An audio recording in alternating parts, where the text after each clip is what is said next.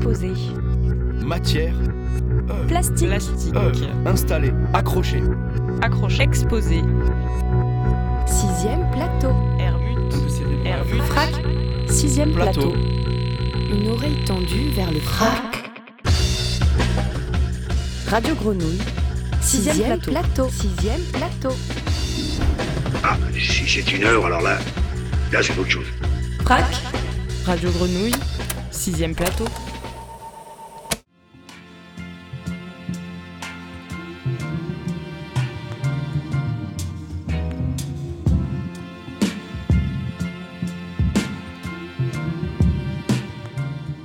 Bienvenue auditorice, nous sommes au FRAC, en compagnie de l'artiste, photographe et éditrice Marie Hervé.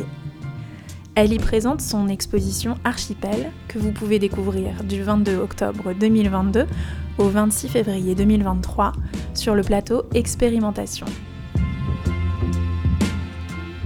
Marie Hervé, bonjour. Bonjour. Alors, à l'origine du travail que tu nous présentes euh, aujourd'hui, euh, il y a la découverte d'images qui ont été prises par ton grand-père qui était marin.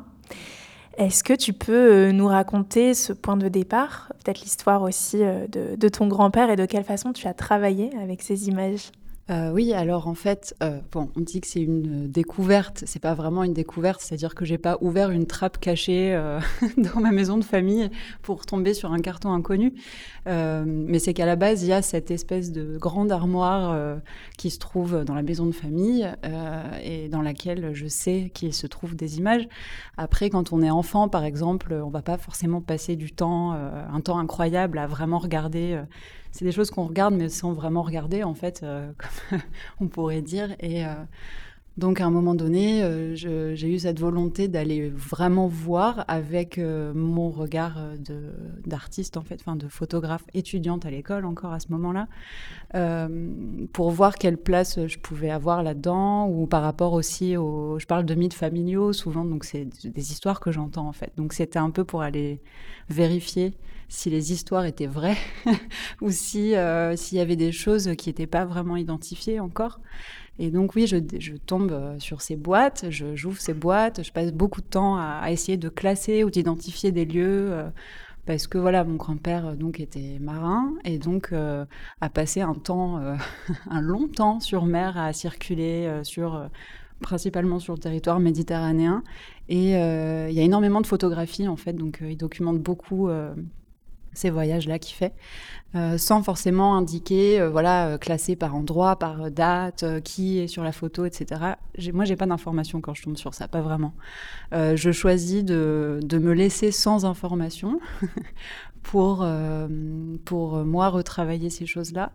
Et donc, je sors un premier livre, qui est en, fait, c'est le premier objet papier sur lequel j'ai travaillé. Ça a été hyper évident pour moi de faire un livre avec ça. Euh, donc euh, où j'allais creuser dans les images euh, assez loin en fait dans la matière de l'image pour essayer un peu comme si je cherchais des indices sur les lieux dans lesquels il passait, qui est cette personne, etc. Mais je m'inventais une histoire en fait. Je me suis rendu compte après que j'essayais pas vraiment de trouver la vérité des espaces qui traversent, mais plutôt de moi me recréer une sorte de, de cartographie personnelle quoi. Euh, donc voilà, ça c'était vraiment le point de départ euh, à blanc, quoi, on va dire comme ça.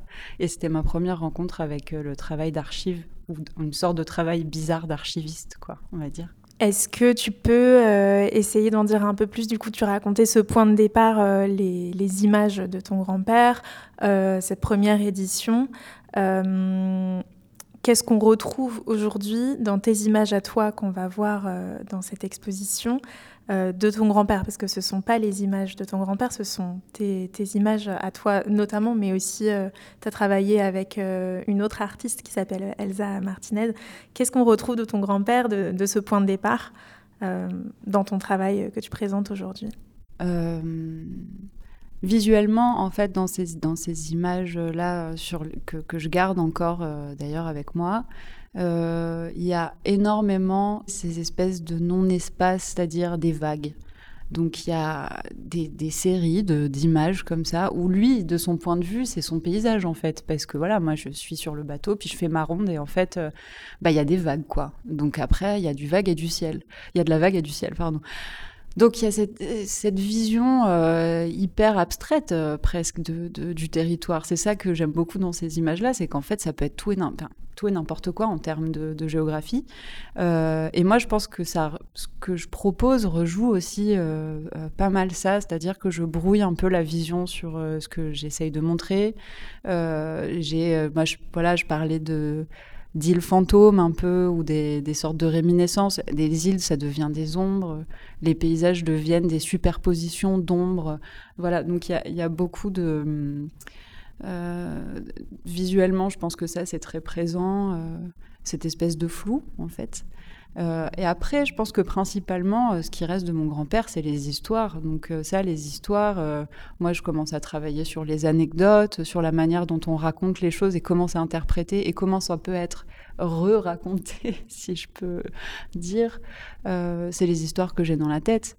Donc, c'est-à-dire que moi, je vais... plus avec des histoires très personnelles de quelqu'un sur un bateau un peu perdu, euh, plus que justement, comme je disais, ce côté académique et, euh, scientifique. Donc il y, a, une sorte de jeu entre du, faux scientifique. Je pense que l'expo euh, fonctionne un peu comme ça. Euh, L'image du scientifique pour aller vers euh, même un, petit délire personnel. Mon grand-père est très fort pour faire ça. Tu pars et tu parles beaucoup euh, d'un territoire dans ton travail, euh, de la Méditerranée. Il y a Marseille, il y a la Grèce, il y a la Corse, la Sicile. Qu'est-ce qui te fascine, qu'est-ce qui te touche dans ces endroits Pourquoi eux plus que d'autres? Bah, Alors déjà, euh, tout simplement pour le fait que je sois née à Marseille. Euh, donc il y a un lien hyper fort avec cet endroit-là.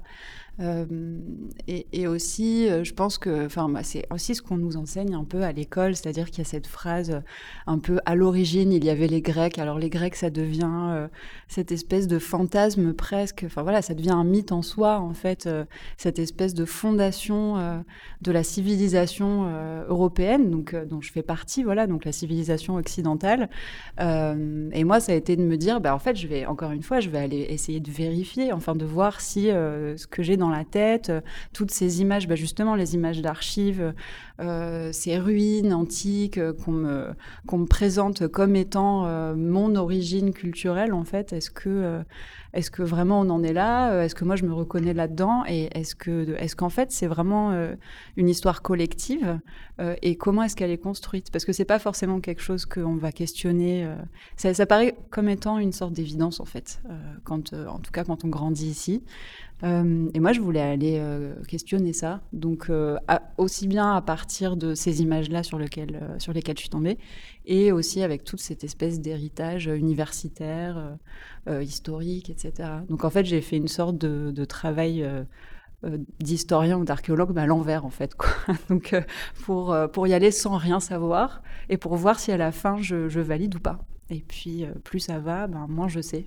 Donc euh, c'est ça qui est intéressant sur ces territoires, c'est qu'on part avec beaucoup d'idées. Par exemple, voilà, tu vas à Athènes, tu vas au Parthénon.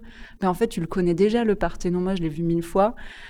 Puis j'arrive là-bas et en fait, je trouve des choses euh, à laquelle je m'attendais, auxquelles je m'attendais pas du tout. Euh, je parle avec des gens et puis en fait, on me dit des choses euh, qui sortent complètement de l'idée que je me faisais. Donc en fait, voilà, plus ça va, plus je déconstruis. Et donc, euh, je me rends compte que c'est un euh, c'est une infini, un infini travail, quoi. Donc, euh, ce qui est une bonne nouvelle parce que sinon je me serais ennuyée vite. Donc, euh, voilà.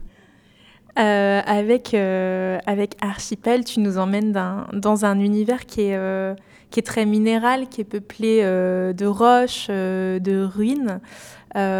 pourquoi est-ce que cette exposition s'appelle Archipel?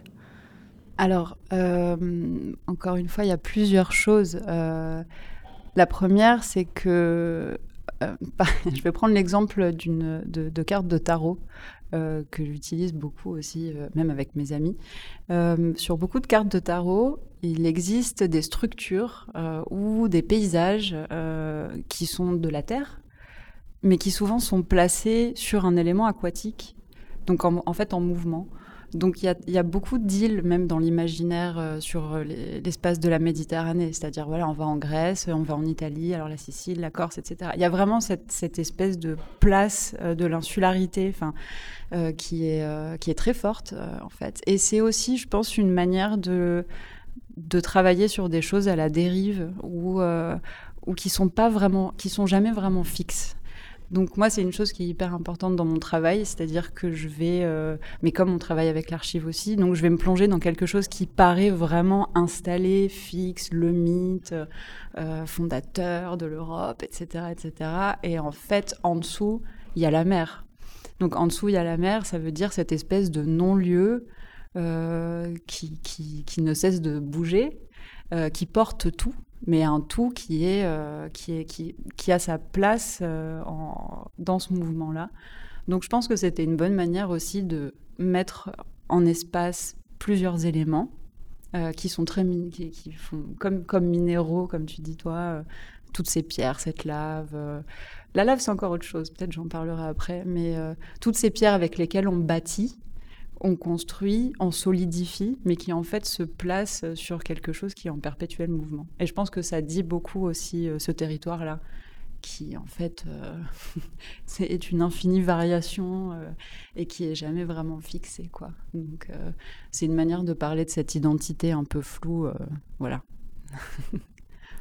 Euh, j'aimerais revenir sur la scénographie de cette exposition qui a été euh, pensée et euh, réalisée avec le designer Andrea Di Chirico.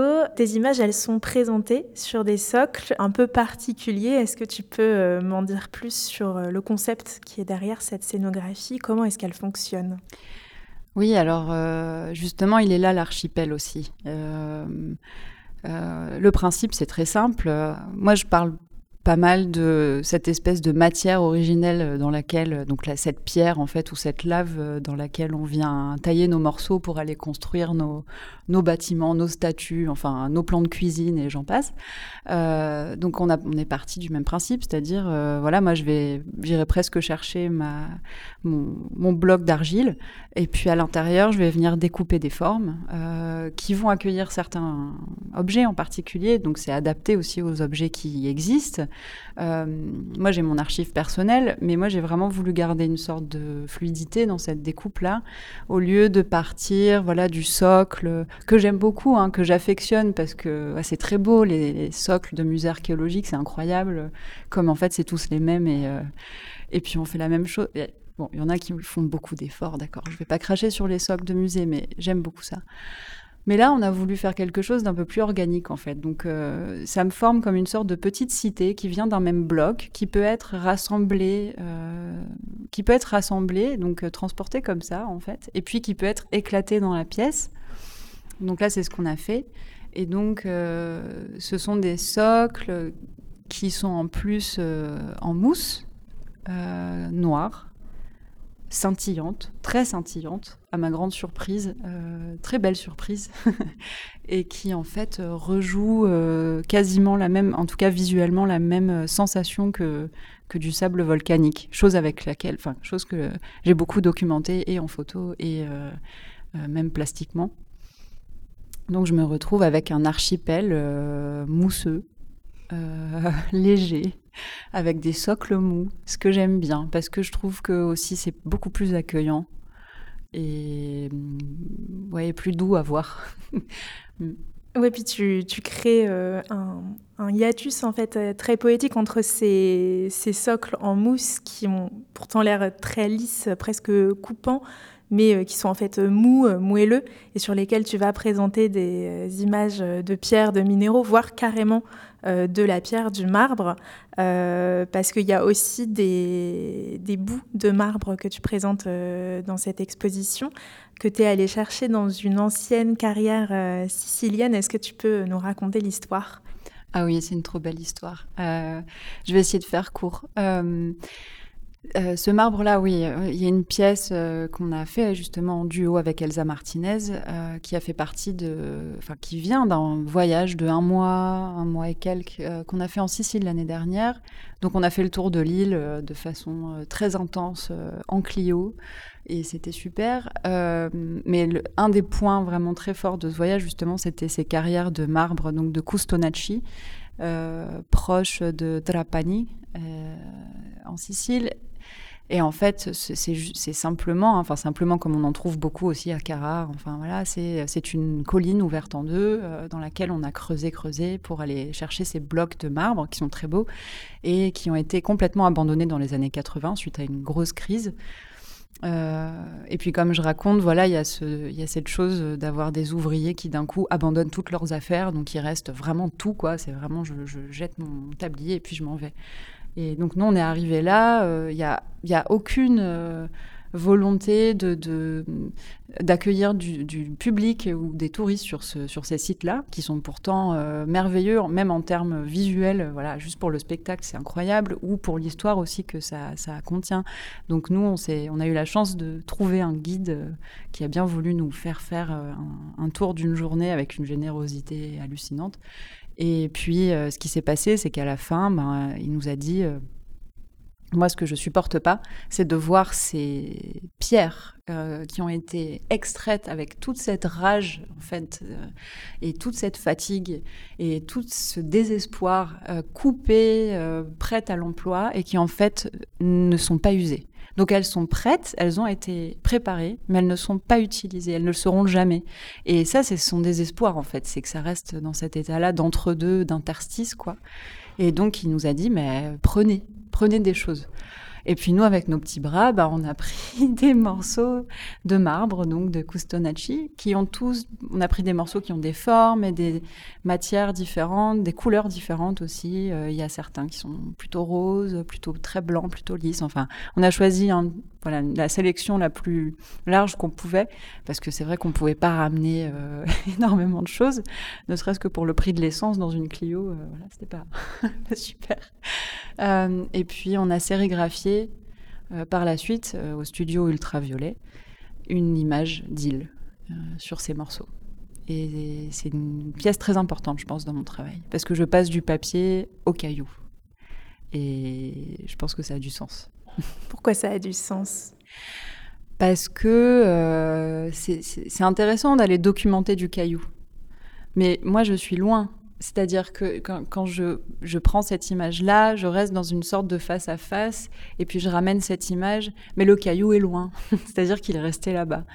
Là, moi, je rentre dans, je pense aussi avec Elsa, on rentre dans un moment où on a envie de manipuler les choses qu'on a photographiées. On a envie nous-mêmes de, comme moi, j'ai eu envie de me créer ma propre archive. Euh, j'ai envie de me créer mes propres artefacts en fait. J'ai envie d'aller fabriquer de l'objet ou alors de euh, voilà, de, mêler les deux, c'est-à-dire d'avoir une sorte de, façon un peu plus culturelle d'aborder l'image. Euh, et donc ça, ouvre à des possibilités hyper intéressantes. Donc cette, série, cette manière de sérigraphier sur du marbre, euh, juste pour que ça devienne une image, là pour moi la boucle est bouclée vraiment quoi. Donc voilà.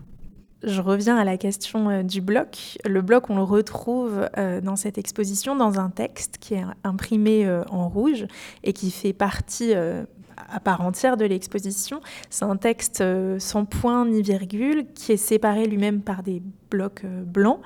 Euh, et d'ailleurs, il n'y a pas de cartel dans, dans ton exposition. Est-ce que lui, c'en est un en quelque sorte? Et d'où il vient? Euh, oui, alors ma, haine des, choses accrochées au mur s'accompagne d'une haine du cartel. Donc euh, je m'excuse par avance euh, pour ceux que, enfin je sais pas qui, je pense pas que vous, allez vous perdre. C'est, on se perd pas. Ou alors c'est agréable de se perdre dedans. Mais voilà, je, je, n'aime pas le cartel et je ne souhaite pas qu'il y ait cette sorte de, de surexplication par-dessus les choses. je m'excuse à tous ceux qui écrivent des cartels. Et donc il y a ce texte qui s'appelle Monologue pour une pierre, qui, je pense, euh, fait plus office de grandes questions, de grandes questions générales, et qui, en fait, euh, lance la machine de l'exposition après, pour moi. C'est pour ça que je l'ai mise euh, un peu dans cette lecture à gauche. accompagnée de, de, son, de sa petite île d'ailleurs, comme tout s'accompagne d'une île, bon, bah, ce texte a son île. Et c'est vrai que le motif du bloc, en fait, je l'avais pas pensé. Euh... Enfin, j'y avais pas pensé, mais c'est hyper juste. Donc, c'est du bloc dans du bloc. Et puis, c'est cette sorte de répétition de euh, je n'arrive pas à me tenir devant ces choses-là qui sont des qui sont des ruines qui sont censées être mes ruines parce que justement c'est cette chose du mythe collectif et puis de mon origine. Et alors on cherche l'origine on cherche l'origine et on n'a que des fragments et en fait les fragments ne disent rien. Et en fait du coup il faut aller chercher la vérité du fragment mais où est-elle? Et en fait on ne la trouve pas. Donc c'est comme une sorte de je sais pas d'archéologue mélancolique euh, penché devant un morceau de caillou et puis qui ne retrouve pas le reste et en fait il ne sait pas quoi faire dire à ce caillou euh, le caillou ne parle pas, ça fait très longtemps qu'il ne parle plus, peut-être qu'il a jamais parlé. Et donc ce texte, ça dit cette espèce de tristesse de celui qui se trouve devant ses propres cailloux. Et, euh, de ce temps qui est perdu et qui ne reviendra pas, et de ces blancs qui subsistent entre, les, entre ces, choses. Et, la seule chose qu'on peut affirmer sur euh, ces objets-là, c'est que tout ce qu'ils désignent, c'est leur propre ruine. Euh, donc voilà, ce texte indique seulement ça, selon moi. Donc c'est une très très longue phrase pour en arriver à cette, euh, conclusion. Euh, mais il y avait un côté un peu voilà, monologue mental qui, qui, je pense, est un peu le fil rouge de cette exposition. On est un peu dans un cerveau, donc c'est pour ça que je l'ai mis là. Tu as un discours sur les archives. On a vu que tu as travailler à partir de celle euh, de, ton grand-père. Euh, je pense aussi à un autre de tes projets euh, qui s'appelle Faune, où tu vas travailler avec les images de ton quotidien. Donc, est-ce que c'est aussi un peu tes propres archives? Et du coup, quelle place elle occupe pour toi, l'archive? Alors ce titre a posé problème, c'est génial parce que c'est vraiment un titre hyper littéral et que j'adore parce que c'est le téléphone. Et donc le téléphone, c'est un peu cette espèce d'idée d'avoir accès à l'intégralité de ce qui se trouve dans un téléphone, mais dans un objet papier. Ce qui en fait ne fait pas sens du tout en soi, parce que si on a euh, justement ces clouds et, cette manière de documenter euh, un peu quotidienne euh, dans un téléphone, euh, c'est pas forcément derrière pour, pour aller l'imprimer en, en 400, un truc de 400 pages, quoi. Donc moi, voilà, moi j'y suis allée de ce côté-là avec mon téléphone parce que je me suis rendu compte que justement dans cette pratique, par exemple, de l'album de famille qui m'intéresse beaucoup, moi, j'avais quand même à un moment donné ce rapport à l'image qui était une personne de ta famille, je sais pas, ta mère, ton père ou tes grands-parents qui organisent, qui choisissent euh, des images pour les mettre dans un objet et puis qu'on les garde. Et ensuite, peut-être des fois, on les ressort et puis on les regarde. Et là, en fait, moi, je me suis rendu compte que, bah, avec ce téléphone, même si j'adore photographier avec, je j'ai rien du tout contre les téléphones. Euh, je trouve que c'est super euh, d'avoir ça. Mais en fait, ça manquait ce côté de ah, je vais aller chercher l'objet dans le placard et puis je vais le regarder quoi. Et, et, puis même de me dire qu'est-ce que ça représente en fait en termes de dimension, de poids, de nombre de pages? Je me rendais pas du tout compte en fait. Et donc je me suis mise dans cette épreuve. Euh, je pense qu'il y a des gens de l'école de la photo qui pourraient en témoigner. C'était vraiment une épreuve d'imprimer tout ça. Et en fait, c'est un objet que j'ai choisi de pas de ne pas relier de laisser euh, comme ça les pages ouvertes pour pouvoir en rajouter autant que je veux. Euh, tous, les, tous les trois mois, tous les six mois, j'en sais rien. Pour euh, me rendre compte physiquement de ce que c'est. Donc oui, en fait, c'est mon archive personnelle. Par contre, j'ai fait le choix de ne pas éliminer d'images euh, de ne pas forcément classifier, euh, de ne pas organiser par date non plus, mais plus visuellement de vraiment faire quelque chose de, comme ça me venait très rapide, des face à face, des doublons, euh, des choses comme ça. Donc maintenant c'est devenu une sorte d'encyclopédie, voilà, personnelle quoi. Et j'y vais de temps en temps, je vais la voir. donc, tu es artiste, mais tu es également éditrice. Tu as cofondé le collectif et maison d'édition Mytho. Euh, et c'est pas anodin, moi ça me semble important de préciser que euh, dans Archipel, il y a un vrai souci des papiers que tu vas utiliser, il y a des techniques d'impression qui sont aussi euh, très pensées. cette pratique de l'édition, est-ce que c'est un prolongement de ta pratique artistique? Est-ce que c'en est un autre versant? En tout cas, comment est-ce que tu vas corréler les deux? Alors, c'est même pas un prolongement pour moi, c'est vraiment, euh, en fait, c'est ma pratique au départ. Euh, ça, alors peut-être que j'ai mis du temps à mettre des mots sur ça, mais j'ai tout de suite, tout de suite commencé à, à faire de l'imprimé quand je suis arrivée à l'école de la photo. J'avais un problème que maintenant je me suis un peu calmée, mais j'avais vraiment un problème avec le fait d'accrocher des choses au mur et d'accrocher des grandes choses au mur ou d'accrocher des choses encadrées au mur. Ça m'énervait. J'avais pas envie de faire ça. Euh, et, c'était un travail que j'avais pas forcément envie de mener au départ. J'ai essayé de le faire, euh, c'était casse-gueule. Et puis du coup, j'avais ce plaisir en fait de d'imprimer et de pouvoir manipuler des choses et de donner l'opportunité à, à quelqu'un d'autre euh, que moi de manipuler ces objets. Parce que voilà, moi mon problème c'était qu'il y avait cet écart en fait entre ce qui est considéré comme une œuvre d'art, et puis moi, en tant que spectatrice, et je voulais réduire cet écart le plus possible. Donc ma technique, ça a vraiment été d'aller peut-être dans de l'impression assez pauvre. Euh, voilà, moi je parlais de photocopie, euh, du noir et blanc. Euh, alors peut-être que voilà, ça rend pas honneur à mes images au départ, mais en fait je m'en fichais complètement. Moi je voulais juste créer du livre de la façon la plus légère possible. Donc pareil, je voulais pas non plus rentrer dans le livre à couverture euh, hyper euh, travaillé. Euh, je voulais faire d'usine et je voulais que ça aille vite parce que j'ai pas beaucoup de patience, je pense. maintenant, j'en ai un peu plus aussi. Mais voilà, je pense que ça, c'est vraiment, en fait, c'est une chose qui est vraiment, qui est part de ma pratique à, presque à 100%, quoi. Euh, même si maintenant subsistent aussi d'autres éléments qui viennent s'ajouter à ça. Mais ma, manière de penser de travailler, elle se joue vraiment dans l'imprimé et dans le papier. Euh, je fabrique du papier aussi, par exemple. Euh, je fais des ateliers de fabrication de papier. J'essaye de comprendre aussi comment, d'où vient le matériau avec lequel je travaille. Et ça me permet aussi, de façon très très belle, de travailler avec d'autres personnes. En fait, l'édition, c'est vraiment il y a euh, une, équipe, des équipes entières en fait qui, qui, qui, font partie du processus juste pour un livre. C'est incroyable le nombre de compétences et de, euh, ouais, de, choses collectives qu'il faut savoir mettre en place. Et en fait, moi, c'est quelque chose que j'aime beaucoup. Euh, D'où le fait que ça aboutit sur ce projet-là où on est trois, avec Clément Selman et euh, Suzy Albiac.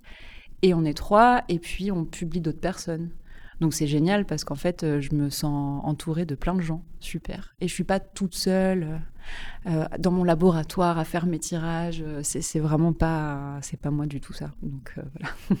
Et d'ailleurs, on précise que les visiteurs, ils peuvent repartir avec justement des, des micro-éditions qui sont en vente dans la, dans la librairie du FRAC ou peut-être des zines, si toi c'est plus le, le, mot zine que tu vas préférer. Euh. Est-ce qu'il y a aussi peut-être une volonté d'être accessible euh, dans cette démarche-là? Oui, parce que moi, c'est aussi de mon expérience de grande euh, consommatrice, bon, si on va dire consommatrice de livres, vraiment boulimique, mais même des fois pas pour les lire parce que je les trouvais trop beaux et puis je les voulais vraiment avec moi. Et je sais cette frustration aussi de pas pouvoir partir avec et de pas pouvoir le garder. Et, euh, donc j'aime bien, euh, moi j'ai toujours bien aimé en fait même les, les petits, je sais pas, les petites cartes dans les expos ou les petits objets comme ça qui sont qui payent pas de mine mais qui en fait me font vraiment plaisir. Euh, euh et donc j'avais envie de ouais que ça ça existe aussi de, de, et de me dire voilà bah peut-être que dans l'exposition il y a ces objets qui sont montrés puis ils sont super bien accrochés avec cette magnifique lumière et tout ce travail qui a été fait mais on peut pas les manipuler. J'ai cherché un moyen pour que ce soit manipulable euh, dans l'expo.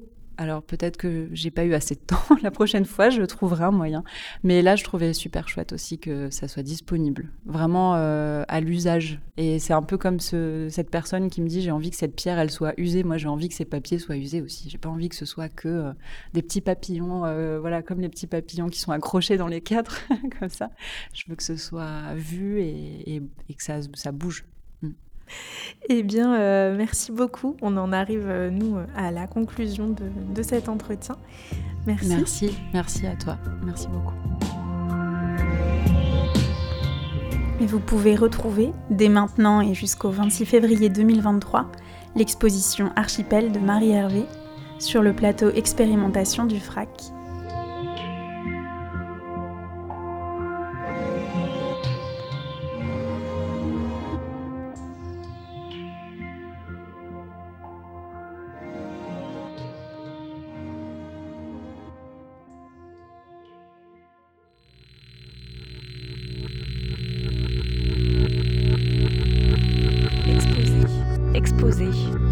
Matière, Plastique. Plastique. œuvre, installé, accroché.